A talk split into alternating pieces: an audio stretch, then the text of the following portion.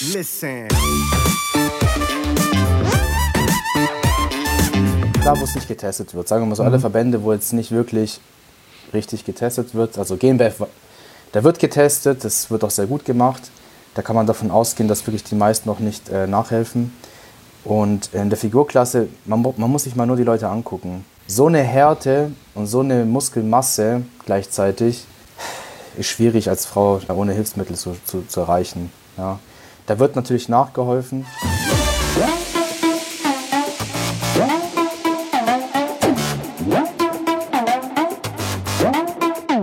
Moin aus Hamburg, willkommen zu The Art of Personal Training. Mein Name ist Arne Otte, der Host der Sendung. Und heute haben wir wieder eine, ja, eine Gastepisode für euch in the making. Noch nicht vorbereitet, sondern wir nehmen es ja jetzt erst auf. Ich habe das Vergnügen, den Valentino Peluso auf der anderen Seite begrüßen zu dürfen. Ja. Er nennt sich bei Instagram auch The Prep Coach.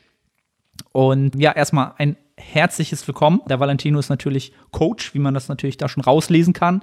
Und ich bin mir auch ziemlich sicher, ein, ja, brennt für den Bodybuilding-Sport und insbesondere, und das wird natürlich auch heute Thema sein, dem Sport, den die Frauen dort betreiben.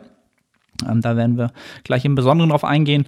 Ja, Valentino, erstmal cool, dass du da bist, dass du Zeit hast, dass du Bock hast. Ein warmes Willkommen im Podcast. Ja, verrat den Leuten, ob ich irgendwas Essentielles vergessen habe, so was ganz wichtig ist zu erwähnen.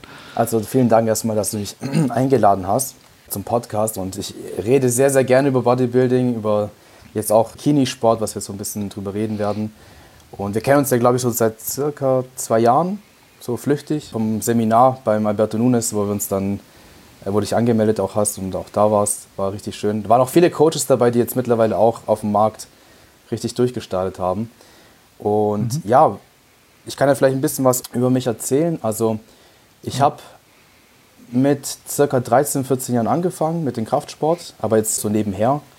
Das war damals nicht, weil ich jetzt den Mädel gefallen wollte, was die meisten ja machen, sondern weil ich halt ein bisschen trainieren musste, weil ich als Fußballspieler so ein bisschen klein war und schlank und gegen die anderen, sondern die Zweikämpfe nicht so viel Kraft hatte.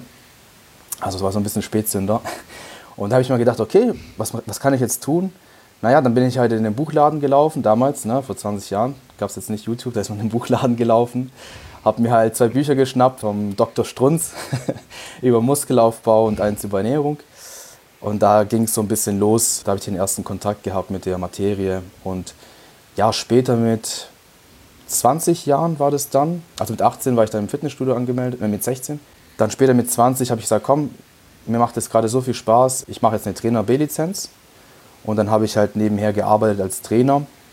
Habe dann in der Zwischenzeit meine Fachhochschulreife gemacht und so weiter. Dann später auch studiert, habe Ernährung studiert, einen Bachelor in Ernährungsberatung gemacht und halt auch viele Lizenzen gemacht. Und halt immer im Fitnessstudio gearbeitet. Also bis jetzt bin ich immer noch im Fitnessstudio tätig. Und dann 2015 habe ich mit Online-Coaching per Zufall begonnen. Da hat mich jemand auf Instagram angeschrieben aus Kalifornien. Ganz witzig, ja. Und hat, hat, hat mich gefragt auf Englisch, ja, bietest du denn Online-Coaching an? Und ich so, ähm, ja. habe dann angefangen mit Online-Coaching, also damals auch ein bisschen dilettantisch mit E-Mails und so, keine richtige Struktur gehabt. Ja, und dann 2016 hat es dann angefangen, dass ich dann auch die ersten Athleten gecoacht habe, nachdem ich meinen ersten Wettkampf gemacht habe bei der GNBF. Das hat sich natürlich im Fitnessstudio rumgesprochen, weil die Leute haben gesehen, wie man sich vorbereitet, wussten ja, dass ich Trainer bin. Und dann hatte ich halt meinen ersten Athleten 2016, da ging es dann so langsam los. Ja. Also so eine, so eine typische, wie soll ich das sagen? So ein typischer Werdegang, langsam, aber sicher, beständig, Schritt für Schritt sozusagen Richtung, ja, so, so einen gestandenen Coach, ne? Also wie du es wie ja schön gesagt hast. So wie es halt jetzt auch viele sind, fand ich halt super interessant, dass du das gerade sagtest in Köln. Musste ich auch gerade dran denken, dass, ja, ich glaube sogar zwei, drei, ja, vielleicht sogar vier Leute mittlerweile tatsächlich, ja, gestandene Coaches sind in der Szene und damals war das noch so ein, so ein kleines Geek-Treffen, ne? So, so die Nerds haben sich äh, getroffen, so, ey, Alberto ist in Deutschland, alle zuhören, was hat er so zu sagen? Fand ich ja, damals auch eine sehr, sehr charmante Runde. Ich glaube, danach habe ich noch mit Jan, haben, waren wir noch was essen und so weiter. Das waren noch so die ersten Tage des, äh, ich würde mal sagen, so der, des deutschen Online-Coachings, wo das so, so langsam so Fahrt aufgenommen hat. Ne? Also mittlerweile ist ja ein Riesenmarkt da an Coaches, an qualitativen Coaches. Und ja, da kannst du dir vielleicht auch so ein bisschen auf die Schulter klopfen. damals was Gutes organisiert zu haben für die, für die ganze Geschichte. Ja, cool. Also, wenn du sagst, du hast immer so den Kontakt zum Fitnessstudio gehabt, und dich peu à peu halt über, ja, selbst über den eigenen Wettkampf dann so ein bisschen, ja, über Mundpropaganda Stück für Stück so ein bisschen äh, weiterentwickelt. Hast du irgendwann dir mal überhaupt selbst Gedanken gemacht über eine bestimmte Zielgruppe oder hast du einfach gesagt, ich coache halt Menschen, die den Wettkampfsport betreiben wollen oder allgemein Leute, die hypertrophieren wollen? Hast du dir das mal jemals so direkt aufgeschrieben oder irgendwas? Oder hast du einfach erstmal aufs, aufs Blaue drauf losgecoacht sozusagen? Ja, ich musste dann auch so ein bisschen nachdenken. Also ich habe eigentlich die ersten acht Jahre in einem Fitnessstudio gearbeitet. Dann hast du halt ganz verschiedene Menschen. Ja, äh, von den ambitionierten Sportlern bis zur Hausfrau, bis zu den Älteren, der mit seinen Gelenken Probleme hat und konnte da viel Erfahrung sammeln. Und das Coaching hat dann, das, also das Athletencoaching oder Wettkampfcoaching hat dann per Zufall begonnen. Wie gesagt, nach den, meinem eigenen Wettkampf habe ich dann eine Anfrage bekommen von den Men's Physik-Athleten und den habe ich dann vorbereitet. Und am Anfang hatte ich keine richtige Zielgruppe. Ich hatte auch keine so eine Vision oder so ein Ziel, wo ich sagte, okay, ich will irgendwann mal in der Nische richtig gut sein und erfolgreich sein. Das hat sich halt automatisch entwickelt.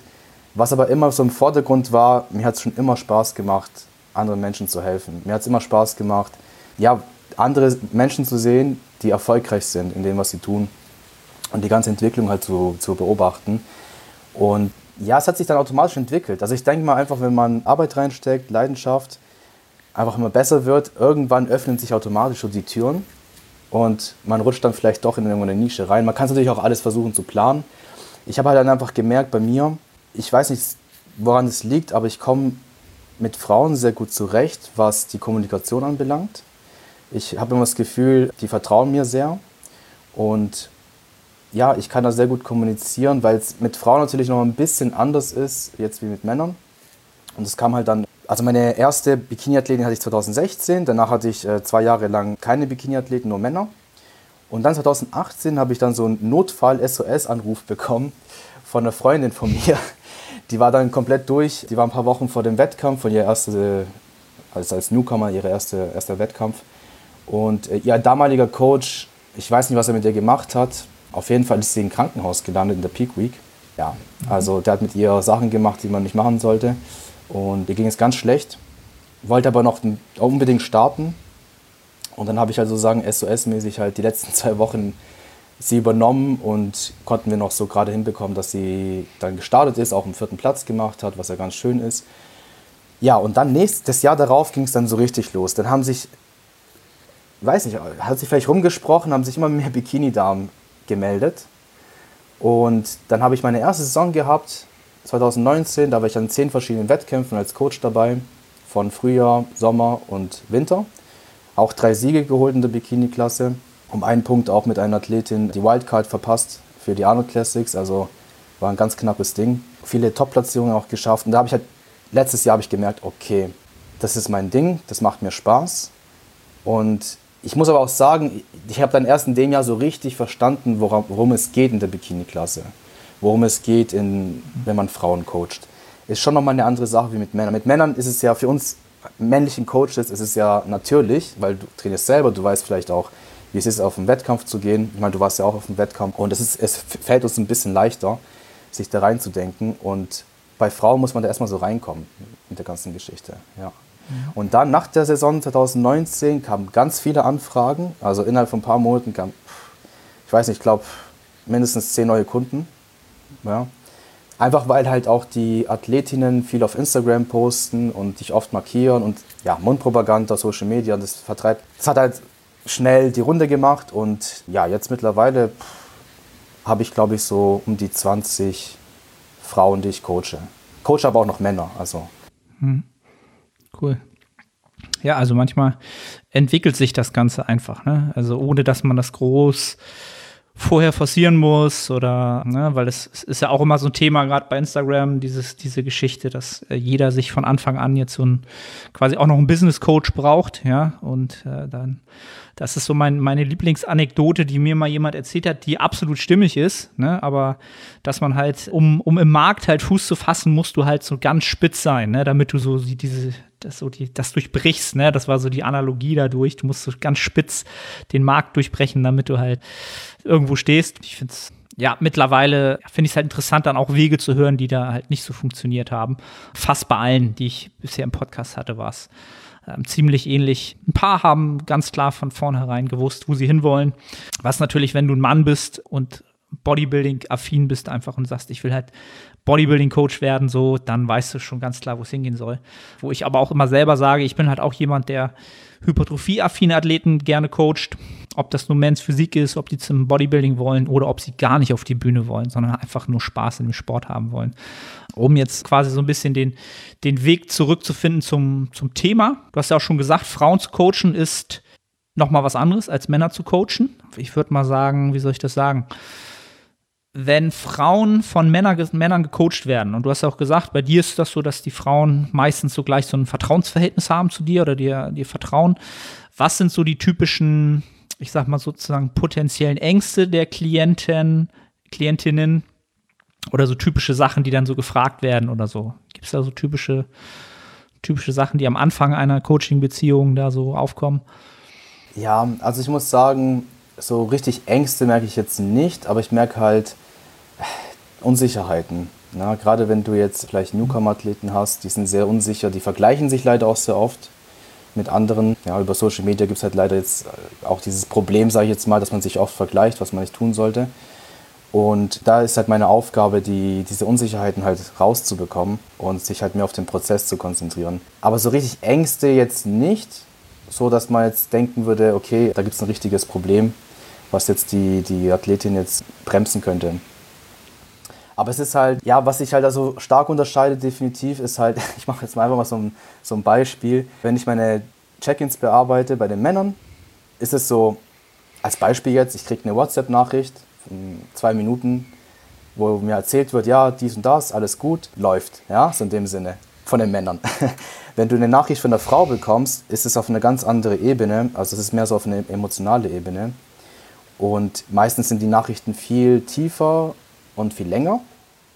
Und da musst du sie halt irgendwo abholen können. Deswegen ist es halt, ich sag mal so, der Zeitaufwand ist schon ein bisschen größer bei Frauen, definitiv.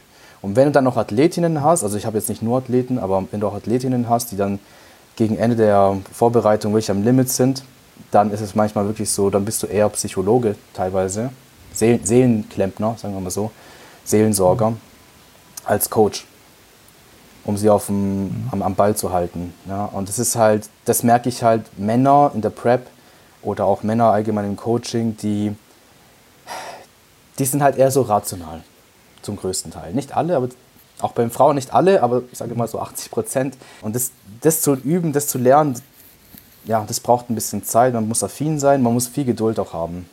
Ja, weil manchmal kriegst du Nachrichten auch, wo du denkst, oh, was ist denn jetzt passiert? Jetzt geht die Welt unter. Und dabei ist es gar nicht so schlimm. So, so Klassiker wie, ja, ich war im Supermarkt und eine Packung Sushi gekauft und habe sie dann gegessen und habe dann vergessen, das Etikett mitzunehmen. Und jetzt weiß ich nicht mehr, wie viel, wie viel Carbs das waren. Ich, ich, muss jetzt zurückfahren zum Mülleimer und den so Sachen, den so Sachen suchen.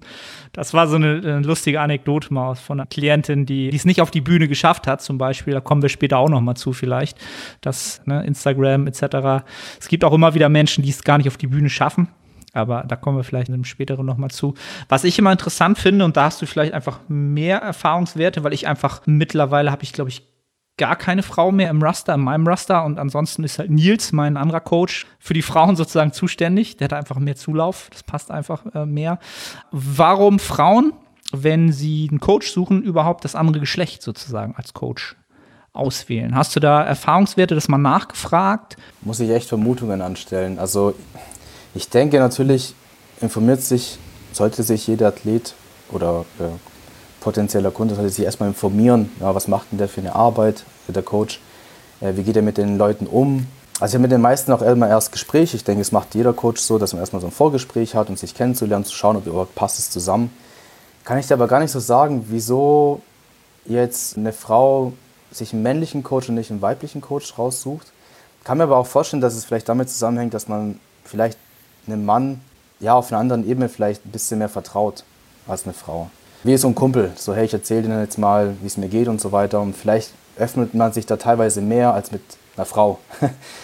kann, ich kann es aber echt nicht, ich habe selber darüber nie nachgedacht. Also ich kann dir mal nur sagen, ich verfolge ja aktuell sehr viele Coaches aus Amerika, die da sehr, sehr erfolgreich sind und das sind alles Männer. Also jetzt bei mhm. Miss Olympia ist jetzt ein paar Tagen, werde ich mir natürlich auch alles reinziehen, auch die Bikini-Klasse vor allem. Und die besten Athletinnen werden alle, alle von Männern gecoacht. Keine, keine Ahnung wieso. Ja, Vielleicht vertraut man den Das ist Mann halt auch so eine, so eine, genau, so eine Beobachtung, die ich halt auch gemacht habe halt, ne? Also es gibt mittlerweile, glaube ich, also kenne ich halt auch relativ, nicht relativ viel, aber mehr weibliche Coaches, die natürlich auch eher weibliche Klienten haben.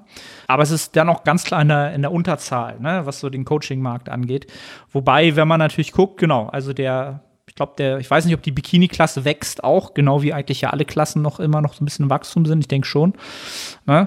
Ist halt auch etwas, was immer weiter wächst im Sport. Ne? Also allgemein der Fitnesssport wächst und damit, je länger da Leute reinkommen, desto ambitionierter sie werden, werden halt diese Klassen auch immer weiter wachsen die nächsten Jahre.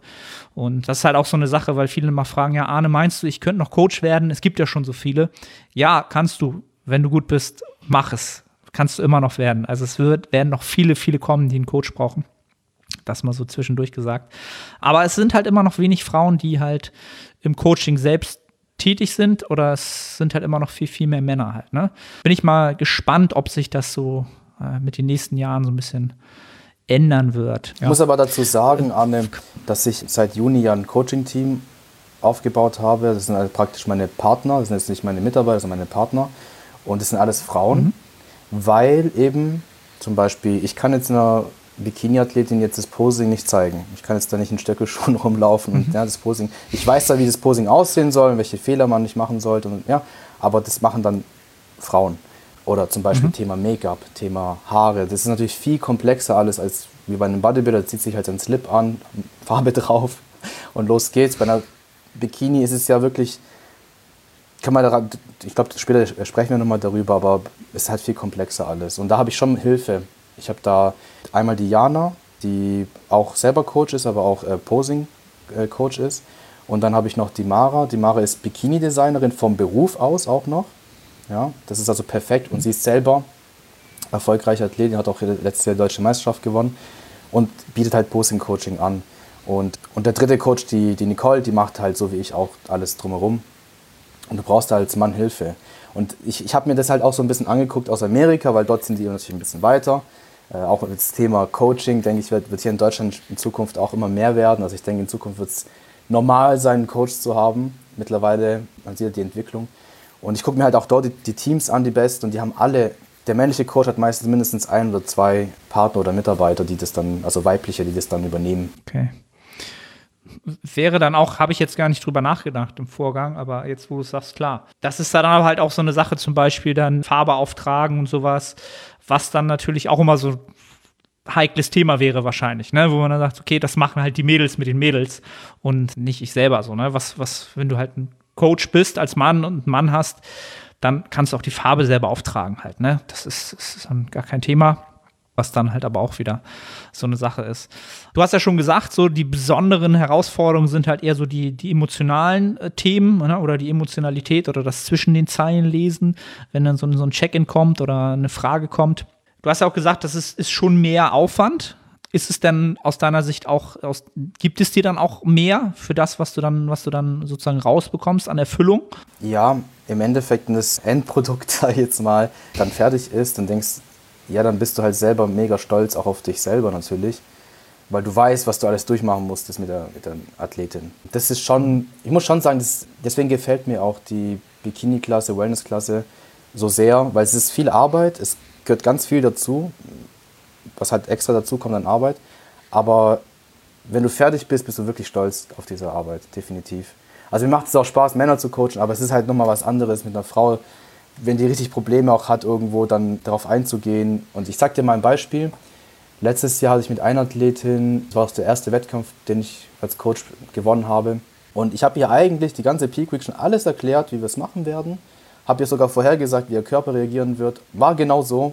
Trotzdem, obwohl sie selber eigentlich auch eine sehr kluge Person ist, gab es dann trotzdem, glaube ich, zweimal um kurz vor Mitternacht noch eine Stunde Telefonat. Und ich musste sie im Endeffekt nur beruhigen, weil sie so unsicher war. So, machen wir es richtig und, und so und so. Ja, und sowas passiert halt bei Männern selten, sage ich jetzt mal. Mhm ja, gut. Aber gerade genau, wenn du dann sagst, okay, wenn dann das Ergebnis dafür rauskommt und man dafür natürlich noch mal ein paar Stunden extra gelitten hat und eine Stunde kurz vor Mitternacht da noch mal mit dem Klienten geschnackt hat und den beruhigen konnte, kann ich mir vorstellen, dass es dann umso schöner ist, ne, das Ergebnis dann zu feiern halt ja, wie allgemein, glaube ich, jedes Mal, wenn du jemand auf einen Wettkampf begleiten darfst, ist das natürlich eine lange Reise, die da vonstatten gegangen ist. Und eigentlich egal, wie das Ergebnis ist, ist es halt immer ein, immer ein Gewinn halt, ne?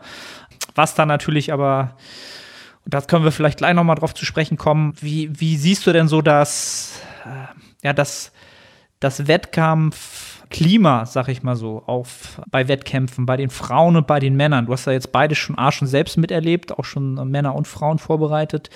Gibt es da ein anderes Klima hinter der Bühne, so äh, im Pump-Up-Raum da, oder ist das, gibt sich das nicht viel bei beiden? Ich würde sagen, bei Männern kann es, also bei Männern ist es auch oft so, dass man schon sportlich ist, aber man ist schon so in diesen, man merkt, die Männer sind angespannt und es ist ein Wettkampf, der findet schon davor statt, ne? so ein bisschen in der Backstage-Raum. Mhm. Man guckt sich an und ja. bei Frauen ist es so, Frauen, die, die unterstützen sich schon sehr und ich habe eigentlich bis jetzt nie eine schlechte Erfahrung gemacht. Meistens eigentlich eher nur positive, was es sich als Beispiel bei der einen Athletin hatten wir im Sommer den Kleber vergessen für ein Bikini, dass es halt richtig dran klebt, das Bikini und dann haben wir halt einfach gefragt und haben natürlich das auch bekommen von einer anderen Athletin. Da hat man sich gegenseitig unterstützt und gegenseitig hast du auch gemerkt, wie sie sich so Komplimente gegeben haben, ja, so typisch Frau, so, oh, du siehst so toll aus und so. Bei uns Männer heißt es dann eher so, ja, du siehst krass aus. Und bei den Frauen, oh, du siehst so schön aus und so super. Da habe ich bis jetzt nicht negative Erfahrungen gemacht, ehrlich gesagt. Also erinnere mich, wie gesagt, ich habe zehn Wettkämpfe, letztes Jahr war ich mit dabei. Dieses Jahr nur ein Wettkampf, dank äh, der tollen Pandemie. Habe es aber nie erlebt, nee eigentlich eine sehr schöne Atmosphäre und ich war auch in verschiedenen Verbänden dabei. Habe bis jetzt noch nie was Negatives so mitbekommen. Was dann hinter den Kulissen passiert, was dann die vielleicht manche über andere dann lästern, das weiß ich nicht. ja, nee, also, also einfach nur vom Klima hat, hat mich jetzt einfach mal interessiert, ob es das irgendwie, ob das anders ist. Aber ich hätte halt auch nicht gedacht, dass das jetzt, dass da so Zickenkrieg Krieg herrscht oder so, sondern es ist ja schön zu hören, dass es da auch, ja, gerade in dem Sport so harmonisch zugeht. Ne? Also wenn dann der Wettkampftag da ist, und ich glaube, das ist auch so ein Resultat dessen, dass mittlerweile eigentlich jeder einen Coach hat, der sich auf eine Wettkampfbühne begibt und die Coaches halt auch immer professioneller werden, dass die auch ganz klar dem Klienten das Gefühl geben, am Tag X ist die Arbeit einfach getan. Jetzt geht es einfach wirklich nur noch darum, das zu präsentieren, so gut es geht. Jetzt geht es nicht mehr darum, jemanden einzuschüchtern oder zu sagen, ich bin hier besser oder ne, das, das, Ding ist gelaufen so. Das musst du jetzt einfach auf die Bühne bringen und da bist du natürlich entspannter, wenn du jemanden da hast, wo du sagst, ey, ich wünsche dir viel Glück. Ich hoffe, dass wir geil, eine geile Zeit haben auf der Bühne so. Das hat mich halt enorm bei der GmbF, als ich das erste Mal wieder auf der GmbF war, vor drei Jahren, vier Jahren, ich weiß gar nicht, enorm verblüfft und war enorm positiv überrascht, weil mein erster Wettkampf, da war das leider ein bisschen anders. Ne? Also das war ja German Dream, das war ja noch so ein, ich weiß gar nicht, wie der deutsche Verband hieß. Ist das DBFV? Wahrscheinlich schon, ne? Also den IFPB angeschlossen und habe ich ja schon hundertmal im Podcast erzählt. Ich war ja damals komplett grün hinter den Ohren und dachte halt so, ja, Men's Physik, German American Dream, das hört sich gut an, mache ich und äh, hab halt bin halt gegen Leute angetreten, die halt ja nicht mit den gleichen Mitteln spielen so und da war hinter der Bühne so richtig zornige Stimmung halt, das weiß ich noch. Da haben die sich alle böse angeguckt und oh, hier und ja, jetzt essen wir hier nicht mein, meine, meine Peanut Butter weg und so. Das war so richtig so Testosteron geschwängert, hammerhart. Und ich war auch so richtig so ein bisschen eingeschüchtert, so, weil die Jungs auf einmal auch alle irgendwie 100 Kilo schwerer aussahen als ich. Das, die Anekdote muss ich halt immer erzählen. Und, äh, Aber ich muss dir auch sagen, ich, ich muss gerade lachen, weil ich war in San Marino jetzt mit einer Athletin. Das war auch der einzige Wettkampf dieses Jahr. Und Backstage waren halt die Men's Physik-Athleten. Und hey, ganz ehrlich, also das NPC ist der Verband, wo wir waren hey, mittlerweile äh, Men's Physik ist, das sind einfach Bodybuilder, die sich mhm. eine lange Hose angezogen haben. Also wirklich, von der Masse her kein Unterschied mehr. Und ich finde es irgendwie ein bisschen schade, wie sich das jetzt bei der IFBB und NPC entwickelt hat. Ja, geht in die falsche Richtung, finde ich. Aber ich, ja, das ist halt, wir Männer sind halt schon schon ein bisschen aggressiver, würde man sagen, weil dieser Wettkampfgedanke da ist. Und klar, wie du gesagt hast, wenn da so Hilfsmittel noch mit dabei sind, die machen einen auch nochmal aggressiver. Ja? Da ist eine ganz andere Stimmung. Da ist, da ist wenigstens noch Testosteron im System, ne? Bei der GmbF ist da nicht mehr viel Testosteron hinter der Bühne, so. Das merkst du dann auch so. Alle, ja, Mann, ich wünsche dir alles Gute und so. Oh. Ja. Ja, aber wenn, genau, wenn wir jetzt mal so einfach wirklich auch zu dem Thema Bikini kommen oder Wellnessklasse oder einfach mal das ganze Thema so. Ich glaube, das ist für viele Damen, die jetzt so auch einfach ins Fitnessstudio gehen, den Sport schon länger machen, kommt das für mich immer so vor, als wenn es eine enorme Anziehungskraft hat für viele Frauen, die jetzt schon länger da ambitioniert sind ne, und sonst halt immer so ja, Booty-Workouts und die Gymshark-Models finde ich alles sexy so. Ich will jetzt auch mal so richtig da so durchstarten. Ne? Und dann kommt so dieses Feuer. Du kannst ja mir vielleicht so, so einen Live-Check machen, so was kommt auf die Leute halt wirklich zu? Was gibt es für Klassen? Was gibt es für Verbände? Und worauf sollte man halt achten? Weil du ja auch schon am Anfang sagtest, es gibt halt auch immer noch Coaches, die auch Frauen coachen und dann nicht unbedingt so auf die Gesundheit achten, sondern einfach nur das Ergebnis zählen soll und dann ist halt vorbei. Aber das ist nochmal eine andere Geschichte. Also es gibt hier in Deutschland einige Verbände, ich sag mal die größten Verbände, so nach Zahlen würde ich mal sagen, ist die DBV. Wie du gesagt hast, die ist ja der IFBB angeschlossen. Da gibt es auch ziemlich viele Wettkämpfe aktuell. Dann die GmbF, was natürlich jetzt der größte Naturalverband ist in Deutschland. Dann haben wir noch NRC und dann haben wir noch die NPC, die jetzt auch immer mehr Fuß fasst in Deutschland. Dieses Jahr hätten, auch äh, Wettkämpfe stattgefunden. Und ansonsten gibt es vielleicht ein paar kleine Verbände. Aber ich glaube, wir können uns mal darauf konzentrieren, wo ich jetzt die meiste Zeit aktuell bin. Ich bin gerade die meiste Zeit bei der DBV. Da habe ich die meisten Athleten. Und ja, von den Klassen her eigentlich gibt es, also wir können ja mal unten beginnen, das, wo am, meist, am wenigsten Muskelmasse nötig ist, das ist die Bikini-Klasse.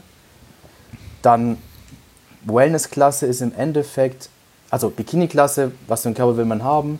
So ein bisschen leichten Model-Look. Das heißt, du willst jetzt nicht zu, zu, zu definiert und streifig sein, wie jetzt ein Bodybuilder oder, oder jemand in der Figurklasse. Es sollten eher runde Muskeln sein mit leichter Separation. Man achtet sehr darauf, dass die Taille wirklich fest ist. Man braucht jetzt aber keinen durchgestreiften Sixpack haben oder so. Will man gar nicht auf der Bühne sehen. Ein bisschen Schulter, ein bisschen Latt. Oberschenkel sollten trainiert sein, aber auch nicht zu viel Masse. Gesäß sollte voll sein, eine leichte Separation zwischen Gesäß und Beinbeuger. Auch der Beinbeuger, man darf hier und da so ein bisschen Separation sehen zwischen den Muskeln, aber keine Streifen. Man will auch keine krasse Vaskularität haben. So. Also es ist ein, ein, soll ein weiblicher Look sein. Dann, eine Stufe höher, ist die Wellness-Klasse. Die gibt es jetzt seit kurzem erst, kommt ja aus Brasilien. Und wir wissen ja, Brasilianer haben von Natur aus eher starken Unterkörper. Und die Wellness-Klasse ist im Endeffekt die Weiterentwicklung. Also du darfst dort mehr Beine haben, mehr Gesäß, also mehr Unterkörper. Und der Oberkörper sollte ungefähr wie in der Bikini-Klasse sein. Also darf jetzt nicht zu massiv sein. Von der Definition ungefähr gleich wie in der Bikini-Klasse. Und dann die Stufe drüber ist dann die Figurklasse. Das sind dann die, die wirklich dann mehr Muskeln haben dürfen und richtig, richtig Streifen haben dürfen, trocken sein müssen. Da braucht man natürlich überall einfach mehr Muskeln. Und dann die höchste Klasse wäre Bodybuilding, ähm, wo halt am meisten Muskelmasse nötig ist. Ja, und ich bin jetzt eigentlich vor allem in der Bikini Wellness Klasse tätig als Coach, weil sich dort auch das Posing nicht unterscheidet, das ist das Gleiche. Und was war jetzt noch, was wolltest du noch wissen? Das, war, glaube ich, schon, ich, was ich weiß gar nicht, was ich gefragt habe. Also genau, dass man einfach erstmal so, ein, so, ein, so eine Grundinformation hat, was gibt es für Verbände, genau, was gibt es für Klassen Jetzt wird natürlich jede Zuhörerin ne, sich überlegen, okay, wo würde ich denn überhaupt reinfallen oder wo, wo könnte ich halt überall starten? Und für die meisten ist es natürlich wahrscheinlich eh erstmal die Bikini-Klasse oder die Wellness-Klasse, je nachdem, ob man da so ein bisschen gesegnet ist, so von der, von der Genetik. Und ich glaube, alles darüber, das musst du mal so ein bisschen sagen, das kannst du auch offen sagen, so, ist das überhaupt für den Natural, für eine Naturalathletin ein Bereich, wo man hinkommt? Oder ist das schon so, ein, so eine Grauzone, wo du, ja, wo man nie so richtig weiß, was, was jetzt der Fall ist? Bodybuilding brauchen wir nicht drüber reden bei Frauen. Ja, ja, also bei der DBV, also da, wo es nicht getestet wird, sagen wir mal so, mhm. alle Verbände, wo jetzt nicht wirklich richtig getestet wird, also GmbF, da wird getestet, das wird auch sehr gut gemacht. Da kann man davon ausgehen, dass wirklich die meisten noch nicht äh, nachhelfen. Und in der Figurklasse, man, man muss sich mal nur die Leute angucken. So eine Härte und so eine Muskelmasse gleichzeitig ist schwierig als Frau ohne Hilfsmittel zu, zu, zu erreichen. Ja. Da wird natürlich nachgeholfen und in, viele fragen ja auch, muss ich in der Bikini-Klasse nachhelfen, um erfolgreich zu sein? Und meine aktuelle Meinung ist nein. Das ist eigentlich eine Klasse, die ist eigentlich die fairste von allen, weil du darfst nicht zu viel Muskelmasse haben. Es bringt dir nicht, zu viel Muskelmasse zu haben. Du brauchst jetzt nicht wie so ein Bodybuilder werden. Deswegen, wenn du da eine gute Genetik hast und auch ja, gute, gute Struktur hast, dann bin ich der Meinung, kannst du komplett ohne Hilfsmittel sehr erfolgreich sein. Ja, mhm. also ich bin mir auch sehr sicher, da gibt es die eine oder andere Athletin, die es auch öffentlich gemacht hat, die beim Olympia jetzt starten, dass die nichts nehmen und ich glaube denen auch. Wenn man sich dann halt einfach anguckt, wie die aussehen, weiß nicht, 1,60 Meter groß und wiegt 50 oder 48 Kilo, ja, also dafür braucht man jetzt nichts nehmen. Was jetzt nicht bedeutet, dass es nicht Leute gibt, die was nehmen. Ja, das muss man da so ein bisschen unterscheiden, weil klar, wenn ich Hilfsmittel einsetze, kann ich zum Beispiel einen Körper, der vielleicht ein bisschen zu, zu dünn und zu flach wäre am Ende durch die lange Diät, vielleicht ein bisschen voluminöser aussehen lassen, ja, an mhm. den richtigen Stellen. Und, oder halt die Muskelmasse schützen. Da wird natürlich schon nachgeholfen. Bloß jetzt muss man auch sagen, in der Bikini-Klasse, du willst ja Weiblichkeit zeigen. Wenn ich jetzt Hilfsmittel einsetze, die vermännlichen, also die androgen wirken, das ist nicht gut. du willst nicht Vermännlichungserscheinungen haben, du willst weiblich aussehen. Du willst auch nicht komplett mit einem Death-Face auf die Bühne, so, ja, so richtig eingefallen und Augenringe des Todes. Du willst eigentlich noch sehr frisch aussehen. Also wie, das hat der Headshot von der NPC erklärt, Bikini-Klasse ist wie, wenn du morgens aufstehen würdest, also eine Dame steht morgens auf, macht sich für den Strand bereit und läuft zum Strand und sieht einfach toll aus. Mhm. So hat sie es ein bisschen erklärt. Ja. Natürlich hört sich alles so toll an und ich kriege auch immer viele Anfragen, auch von jüngeren Mädels mittlerweile, auch so 18-, 19-Jährige. Und das Erste, was ich mit denen mache, ist erstmal eine Stunde reden und denen wirklich mal erklären, wie hart es ist. Auch für eine Bikini-Athletin in der Form zu kommen. Es ist wirklich anstrengend und es gehört ganz viel Arbeit dazu. Und es ist eigentlich auch, ja, ich muss leider sagen, es ist am Ende wirklich so, dass man halt ein gestörtes, eine gestörte Selbstwahrnehmung hat, phasenweise teilweise eine gewisse Essstörung hat, was ja auch Bodybuilder haben. Also leider ist das ein, ein Thema, das verstehen die meisten aber nicht, weil die gucken sich, wie du gesagt hast, die gucken sich die Gymshark-Athleten an zum Beispiel oder auf Instagram Fitness-Athleten und sagen, oh, das sieht so schön weiblich und toll aus, ein bisschen Muskeln, ein bisschen Sixpack. Ja, das will ich auch machen. Jetzt mache ich einfach mal einen Bikini-Wettkampf mit, so als Motivation. Da muss man halt einfach ehrlich sein und sagen, hey, einfach nur so einen Wettkampf mitmachen, wird sich wahrscheinlich nicht lohnen. Dann mach lieber so eine Lifestyle-Diät, aber auf dem Wettkampf musst du schon ja, sehr viel investieren. Also die, wie sich jetzt die Bikini-Klasse entwickelt hat die letzten Jahre, die werden schon ein bisschen muskulöser insgesamt. Also gerade in der NPC, da wird jetzt immer ein bisschen mehr drauf geguckt, dass der Latten und die Schultern ein bisschen mehr sind.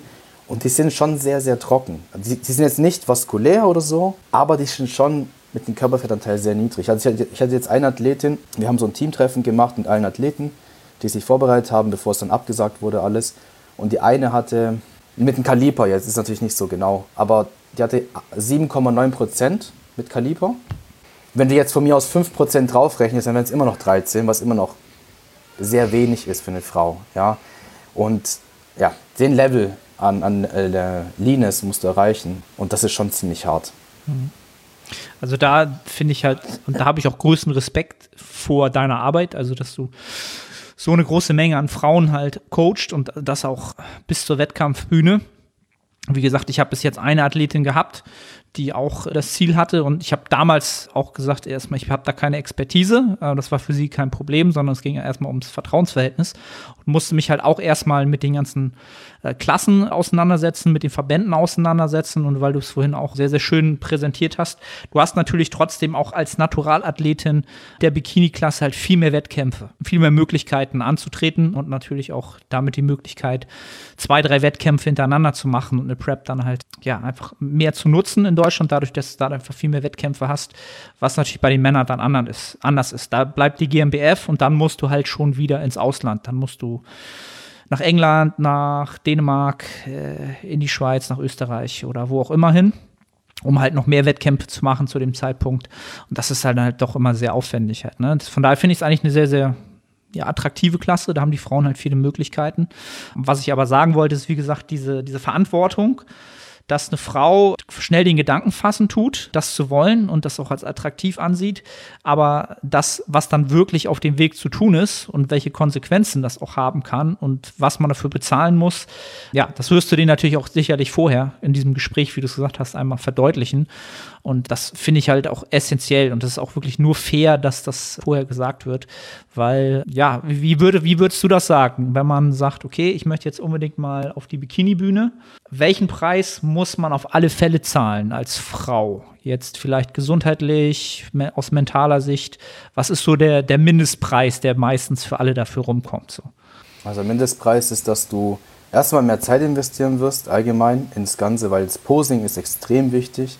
Musst viel mehr posen, also brauchst mehr Zeit. Meistens ist es auch so, eine Bikini-Athletin ist ja meistens kleiner und leichter als ein Mann, verbraucht meistens auch des, dementsprechend weniger. Und du willst als Coach ja nicht der, der Dame dann irgendwann nur noch 800 Kalorien geben. Das wäre halt nicht so gut. Deswegen kommt meistens auch Cardio hinzu, kostet auch nochmal Zeit und Energie. So, also Krafttraining, Posing, Cardio. So, das sind schon mal, da brauchst du ein bisschen mehr Zeit. Also stell dich mal darauf ein, dass du viel Freizeit dafür aufopfern wirst, um dich richtig gut vorzubereiten. Dann, gegen Ende der Vor Vorbereitung, bist du halt meistens mit dem Körperfettanteil so niedrig, dass du schlecht schläfst, zum Beispiel. Dass du einen sehr hohen Food-Fokus hast, das heißt, dein, deine Gedanken kreisen sich automatisch mehr ums Essen. Du hast meistens auch Hunger die ganze Zeit. Auch wenn du gegessen hast, kann es sein, dass in einer Stunde hast du wieder Hunger. Das sind auch so die Symptome, die auch Männer haben. Aber bei der Frau wirkt sich halt Stress, also um es mal kurz ein bisschen auszuholen, Cortisol wirkt sich beim Mann meistens auch ein bisschen mehr aufs Herz aus. Deswegen sterben auch mehr Männer an Herzinfarkten als Frauen. Bei Frauen wirkt sich Cortisol, und in der Diät hat man mehr Cortisol im Körper, mehr Stress, wirkt sich auf die Hormone aus. Und da ver verlieren viele dann am Ende auch ihren Menstruationszyklus. Die Periode fällt komplett weg. Und da ist halt die Aufgabe, dann diese Periode danach wieder zurückzugewinnen. Das ist halt, damit muss man erstmal zurechtkommen, dass man die Hormone erstmal so ein bisschen, ja, in einem nicht so guten Bereich hat. Ich habe ein paar Ausnahmen, wo es, also nicht alle verlieren ihre Periode, aber die meisten. Und ja, ich muss auch sagen, was ich jetzt gemerkt habe, jetzt in diesem Jahr mit meinen Athleten, dass halt einfach das Soziale zum Erliegen kommt. Also du bist einfach nicht mehr so frei, wenn du dich vorbereitest. Du kannst nicht einfach sagen am Wochenende, ja, jetzt gehe ich irgendwie in die Shisha-Bar und dann esse ich noch eine Pizza. Und, und nein, du musst dein Essen vorbereiten. Du, weil wir Männer zum Beispiel, wir können vielleicht in der Vorbereitung auch zweieinhalbtausend Kalorien essen, manche von uns. Du kannst hier und da immer noch ein bisschen flexibel sein und irgendwas einbauen, was vielleicht nicht ganz so nährstoffreich ist. Ich kann zum Beispiel mal eine halbe Pizza essen, das ist überhaupt kein Problem. Aber die meisten Bikinis, die sind am Ende, ich sag mal so im Schnitt zwischen 1200 und 1400 Kalorien. Ja, weil die halt sehr leicht sind und machen viel Cardio. Da, da, da gibt es keinen links und rechts. Du musst dann wirklich den Plan einhalten, sonst hast du irgendwann Nährstoffmangel. Also darauf muss man sich, darauf muss man erstmal klarkommen und es ist hart, es kostet Zeit, Energie, die Gesundheit geht zum Teil flöten, also nicht komplett. Wie gesagt, ein gestörtes Essverhalten haben viele. Und das Schlimmste ist eigentlich, wenn die Vorbereitung vorbei ist und die Show ist vorbei und man hat so einen Blues, man hat so ein Tief. Die ganze Euphorie ist plötzlich weg. Die ganze Aufmerksamkeit ist plötzlich weg. Aber jetzt musst du dich weiterhin an den Plan halten, weil sonst explodierst du und, und nimmst 10 Kilo zu. Das ist auch nochmal ein bisschen anders. Eine, eine Dame darf jetzt nach der Vorbereitung nicht das Dreifache plötzlich essen. Ja? Also ich, ich mache schon mit den Athletinnen sowas wie eine Recovery Diet, wo sie halt mehr essen sollen, strukturiert, aber es ist nicht, viel, es ist nicht so viel. Mhm. Und auch darauf muss man dann die, die Athleten vorbereiten und sagen, hey, wenn die Vorbereitung vorbei ist, hier ist der Plan, was wir jetzt die nächsten Monate machen werden ich kann es ja gleich sagen, weil ich jetzt gerade in, in dieser Phase stecke mit vielen, das ist auch viel Arbeit. Ja, jede Woche Check-in, immer Gespräche führen und ja, dann passieren halt Fressattacken und das ist halt eine Phase, die ist nicht schön und die, die, die Frau fühlt sich dann auch in der Zeit nicht wohl in der eigenen Haut, weil sie wieder zunimmt und dann immer noch dieses Bild von sich hat, wie sie auf der Bühne aussah. Mhm. Und darauf muss man auch erstmal klarkommen. Also wenn du einmal auf der Bühne warst und wirklich lean warst, wirst du nie wieder dich normal sehen. Du wirst immer denken, so ein bisschen so, ja, ich bin zu dick, obwohl du es nicht bist. Das, das ist halt, damit ja. muss man zurechtkommen, ja. Das wird erst wieder weggehen, wenn du mehrere Jahre nicht auf der Bühne warst. Also es schleicht sich halt auch wieder aus, ne? Dieses, dass man das immer vergleicht, weil irgendwann hat man es vergessen. Es gibt zwar noch die Bilder, aber man, es ist so weit weg, ne? Und dann kommt man da auch wieder raus. Aber wie du so schön gesagt hast, ist natürlich trotzdem mal so ein Meilenstein gewesen, den man immer so ein bisschen heranzieht halt, ne? Und gerade die ja, gesundheitlichen, sagen wir mal, Negativ-Adaptionstendenzen, die halt einfach da sind, denen sollte man sich halt bewusst sein. Und vor allen Dingen, wie, wie stehst du denn so zu diesen Zeiträumen bei den, bei den Mädels? Wie oft, wann, wie oft sollten sie Wettkämpfe bestreiten? Weil das ist halt noch so, was ich so aus meiner Zeit kenne damals, als ich so in diesen Sport reingekommen bin. Frauen starten einfach jedes Jahr. Das, ist, das war einfach so Klassiker. Wenn du Bikini-Athletin bist oder so, ja, dann ist jede Saison Saison halt, ne? Und das war für mich damals auch was Normales, wenn ich das so beobachtet habe. Und jetzt, wo ich dann selber ins Coaching reingegangen bin vor fünf, sechs Jahren, hast natürlich gemerkt, okay, äh, wann sollen die sich denn verbessern so, ne? So, wie, wie, ist, wie ist da so die Entwicklung in der Szene? Moin Moin, ich bin's Arne. Kurze Unterbrechung, um dich auf unseren Coaching-Service hinzuweisen.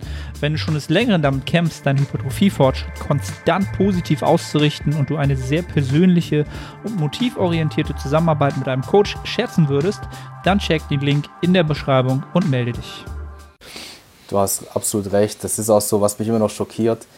Gerade in den, in, der, in den Verbänden, wo ich jetzt tätig bin, Athleten habe, da ist es so gang und gäbe, dass die irgendwie jedes Jahr starten. Und ich denke mir auch so, ey, du brauchst nach der, nach der Saison, wenn du mehrere Wettkämpfe gemacht hast, brauchst du wahrscheinlich mindestens drei Monate, um so ein bisschen dich zu erholen vom Ganzen, dass du dich wieder so psychologisch wieder wohlfühlst, wohler fühlst und dann hormonell wieder auf einem guten Level bist. Und dann hast du drei Monate Zeit zum Verbessern und dann geht schon die nächste Prep los, weil die meisten bereiten sich fünf bis sechs Monate vor, manche auch sogar länger. Wie du gesagt hast, du hast keine Zeit, dich zu verbessern. Und ich sehe das sehr kritisch. Ich finde, also, wenn jetzt eine junge Athletin startet, ich würde ihr auf jeden Fall empfehlen, nach der ersten Saison erstmal ein Jahr Pause zu machen.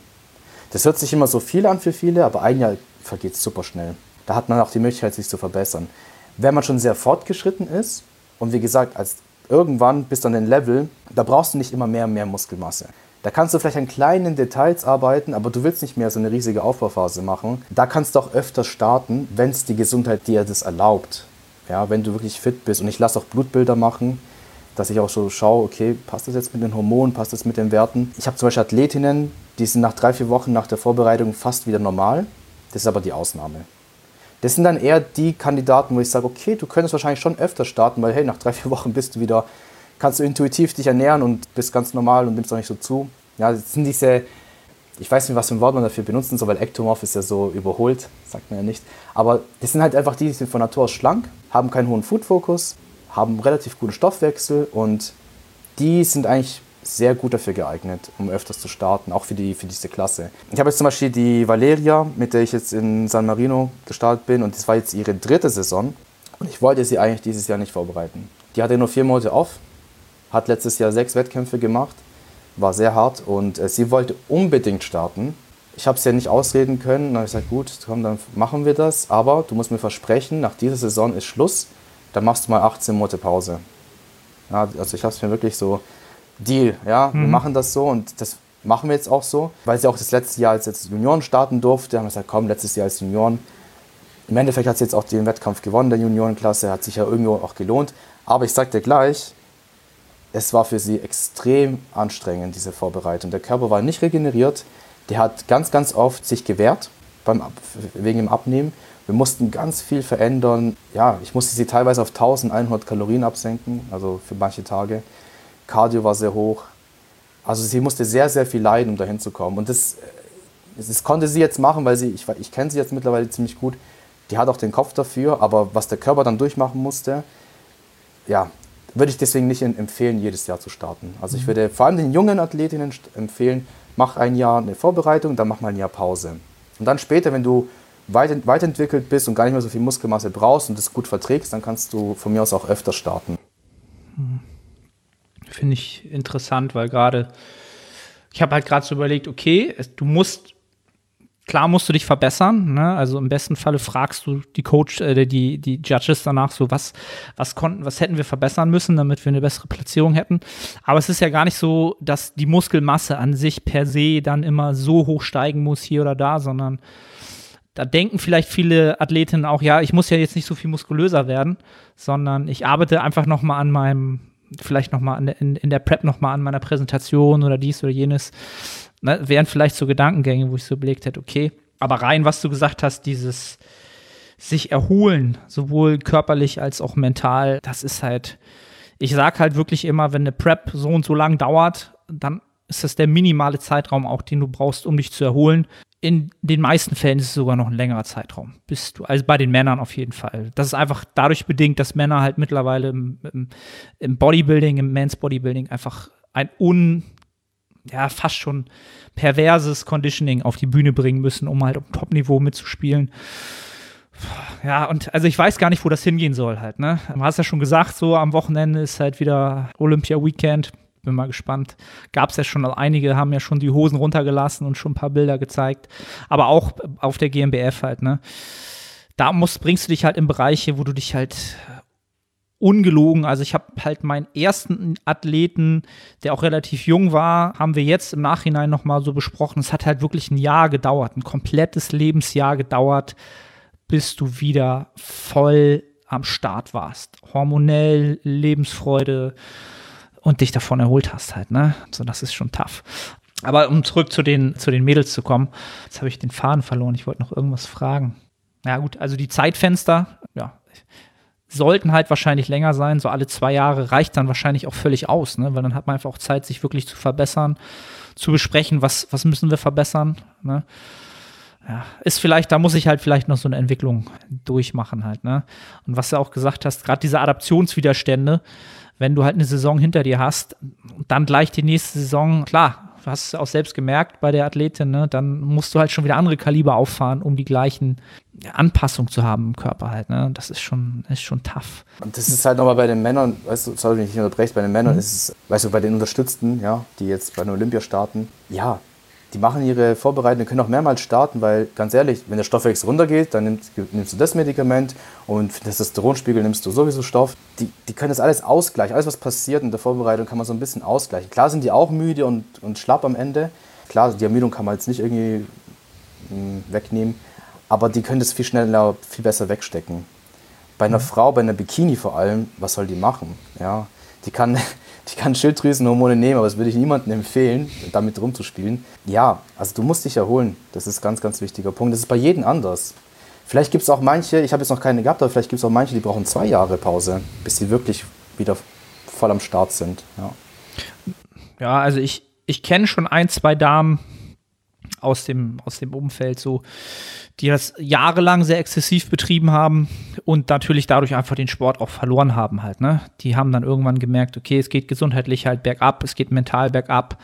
Trotzdem will ich immer wieder starten, ich will besser werden. Wenn die Erfolge halt einmal da waren, dann, dann bist du einfach angefüttert. Ne? Dann willst du halt doch noch mal den Titel haben. Du warst Zweite, oh, und doch noch mal deutsche Meisterin oder irgendwas zu werden, wäre dann doch noch mal verlockend. Und dann verliert man natürlich auch Menschen an den Sport. Was ich halt am traurigsten finde halt, ne? Also mein Ansinnen ist ja auch immer, sag ich auch immer wieder, ich will halt echt noch mit 80 irgendwie im Gym stehen und immer noch trainieren. Bestimmt anders als jetzt, aber ich will da halt immer noch stehen. Und das ist halt so mein Ziel und das ist halt auch etwas, diese Menschen möchte ich halt auch anziehen, ja, die ich im Coaching habe, die auch eine ähnliche Perspektive eingehen, das langfristig machen wollen. Aber Wettkampfsport ist halt immer extrem, das muss man halt auch wissen. Das ist auch nichts Negatives. Ne? Also wer extreme Ergebnisse will und Wettkämpfe gewinnen will, dafür musst du halt in die Extreme gehen. Und das ist halt Bodybuilding, ist ein Extremsport, sowohl bei, bei den Damen als auch bei den Männern. Ja, also um vielleicht noch am Ende noch mal so die, ja, wie soll ich sagen, die schlechten Seiten des Sports vielleicht noch mal zu betrachten, weil du hast ja Instagram schon so angesprochen. Ist das etwas, was deine Arbeit in gewisser Weise beeinflusst? Musst du darauf eingehen? Nutzen fast alle Athletinnen Instagram oder ist das sehr unterschiedlich? Also, du meinst jetzt, wie Instagram sich oder Social Media sich auswirkt auf die Psyche? Mhm, zum Beispiel, ja. Ja, damit, wir hatten jetzt einen Teamcall am Sonntag, da habe ich mit meinen anderen Coaches und unseren Athletinnen, die jetzt die Vorbereitung hatten dieses Jahr, haben wir mit denen gesprochen, weil die haben alle natürlich jetzt eine schwere Zeit.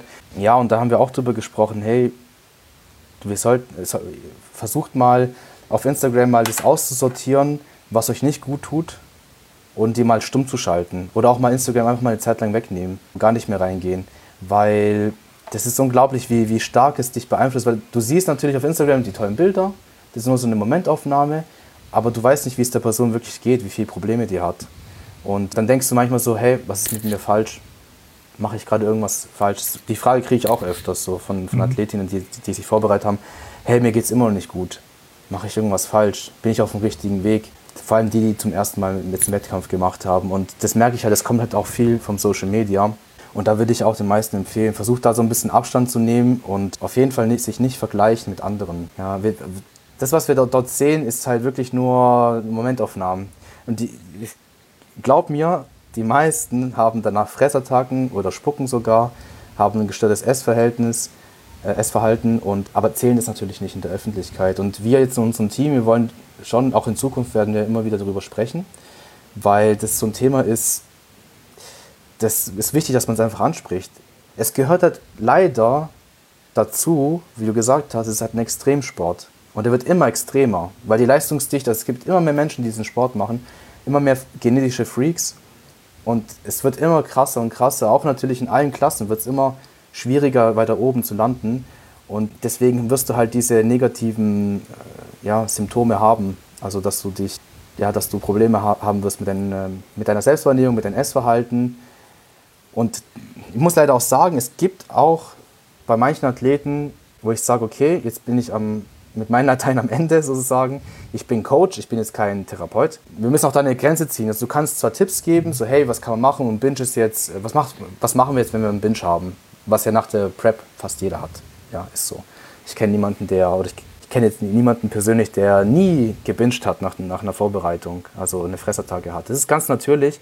Und wir geben dann unseren Athletinnen schon so einen Plan, okay, was kannst du dann machen, was solltest du nicht machen, zum Beispiel kompensieren mit, ich esse jetzt nichts oder mache ganz viel Cardio. Aber wenn wir merken, dass jemand wirklich eine Essstörung entwickelt hat, dann müssen wir natürlich sagen, okay, hey, hol den Therapeuten. Das ist, das, das ist nicht mehr unser Brot. Ja. Mhm. Also du versuchst so viel zu unterstützen, wie es geht und natürlich auch mit den Coaching-Methoden so viel wie es geht, sowas zu verhindern, dass sowas passiert. Damit arbeit, machst du schon in der Off-Season deine Arbeit. In der Off-Season bereitest du den Athleten auch schon vor, dass du, dass du zum Beispiel nicht schwarz-weiß denkst. Zum Beispiel viele, ich sage jetzt mal Bro-Coaches, die noch so die alte, von der alten Schule, die behandeln manchmal die Frauen wie so Männer, wie kleine Männer. Und lassen sie halt auch, ich kenne auch solche Coaches, die, die, die Frauen das ganze Jahr immer nur 40 Gramm Fett geben. Ja, immer 40 Gramm Fett, das ganze Jahr.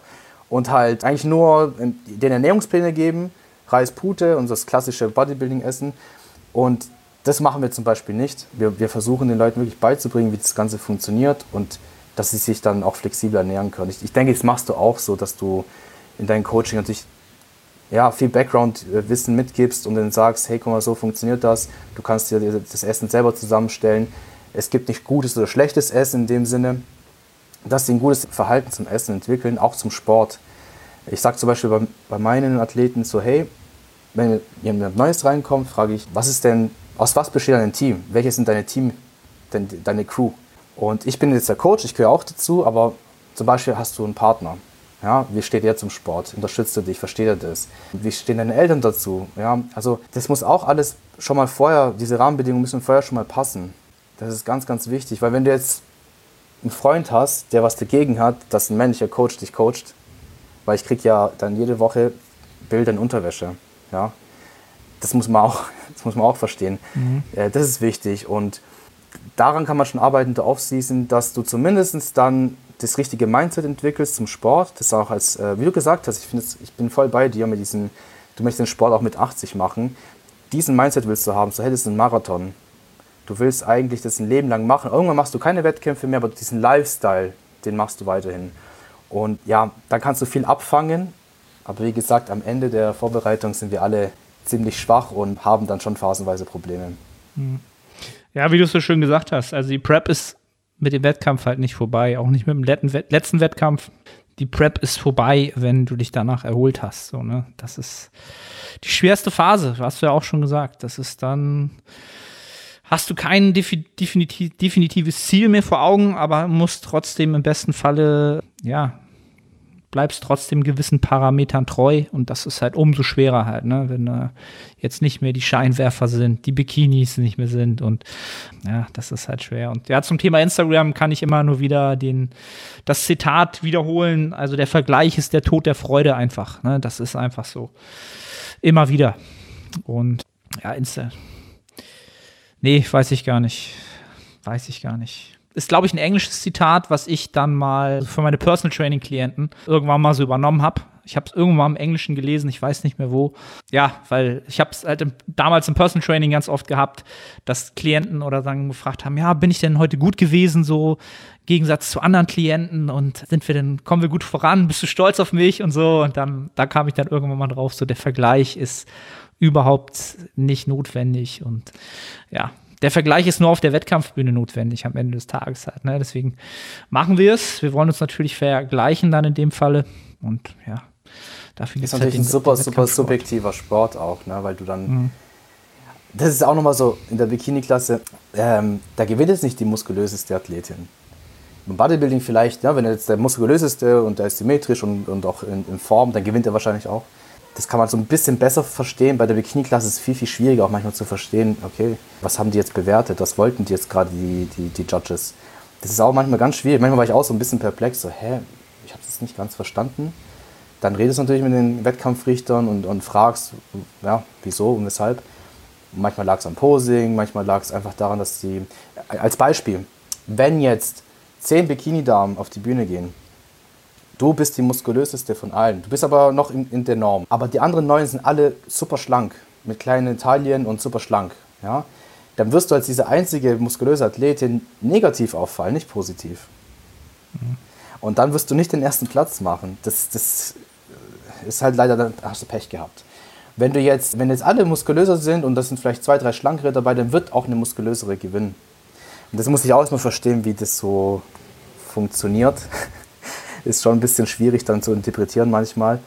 Ja, und wie du gesagt hast, also klar, wir vergleichen uns in unserem Alltag jetzt nicht oder in unserem Sport jetzt nicht die ganze Zeit mit anderen. Macht auch keinen Sinn, weil ich meine, du hast ein, deine Genetik, deine Struktur, das ist komplett anders wie der nächste. Wenn ich mich zum Beispiel mit meinem Bruder vergleiche, wir sind Brüder, aber wir haben komplett andere Genetik. Ja?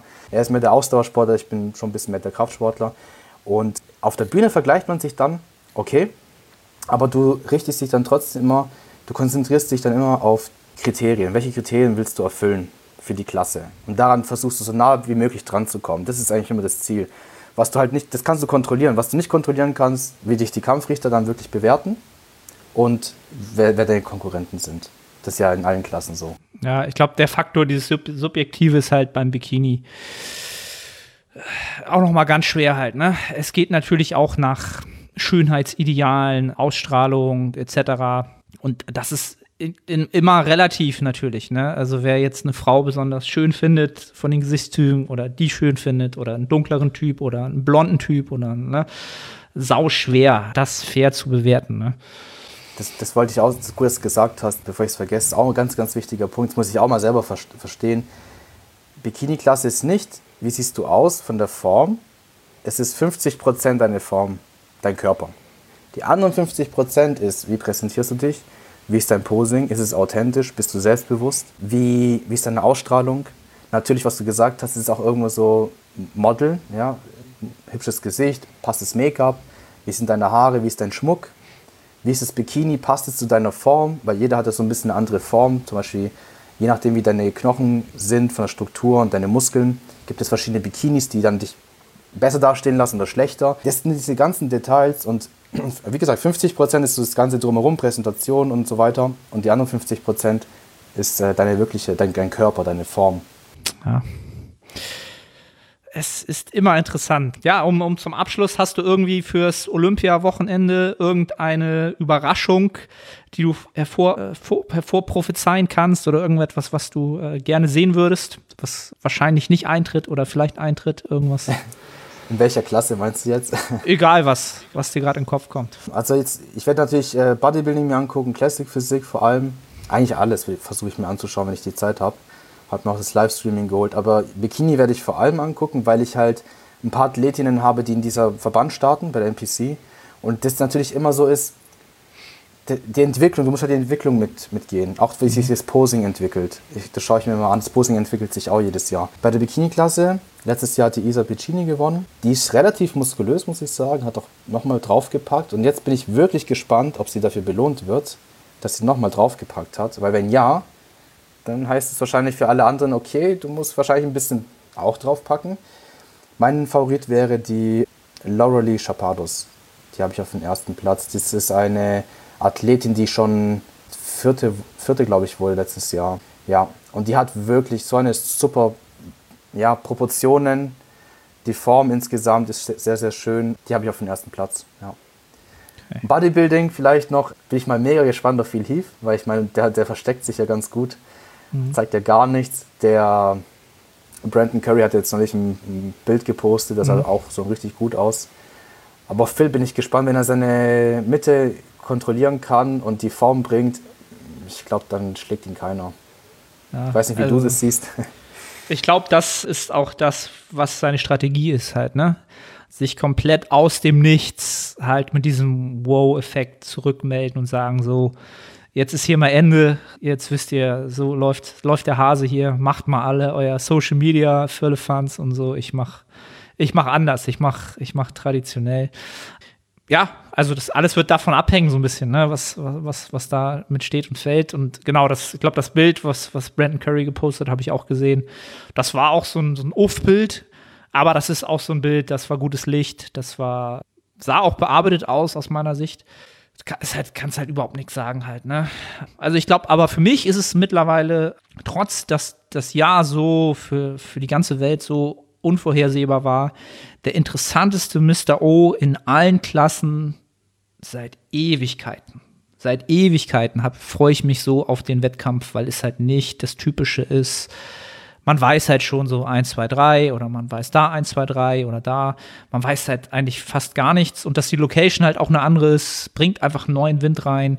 Bin, bin super gespannt. Äh, ich, ich kann gar keine Prognosen abgeben, will ich gar nicht. Ähm, ich es einfach entspannt anschauen und genießen einfach, den Sport genießen. Du, ich danke dir vielmals für den ganzen Input, den du gegeben hast zu dem Damenteil in diesem Sport. Ähm, erzähl den Leuten, wo sie dich finden im Internet, wenn sie mehr davon wissen wollen, wenn sie mit dir zusammenarbeiten wollen. Wo findet man dich? Am besten kontaktiert ihr mich auf Instagram, der Prep Coach. Und unser Teamprofil heißt Team Improve Fitness. Da mhm. kann man uns auch kontaktieren. Wir posten auch ganz viel Content. Okay. Findet ihr alles in den Show Notes oder in der Videobeschreibung, je nachdem, wo ihr es wie immer konsumiert. Ich danke dir, wie gesagt, für die Zeit. Waren coole Insights und lassen wir das Wochenende auf uns wirken und auf das das nächste Jahr Wettkampf mit vielen Wettkämpfen gesegnet sein wird und äh, wir uns alle wiedersehen und einen Handschlag geben können. Das wäre eine richtig geile Sache. In dem Sinne, danke an die Zuhörer und danke für deine Zeit. Ciao, ciao. Ciao.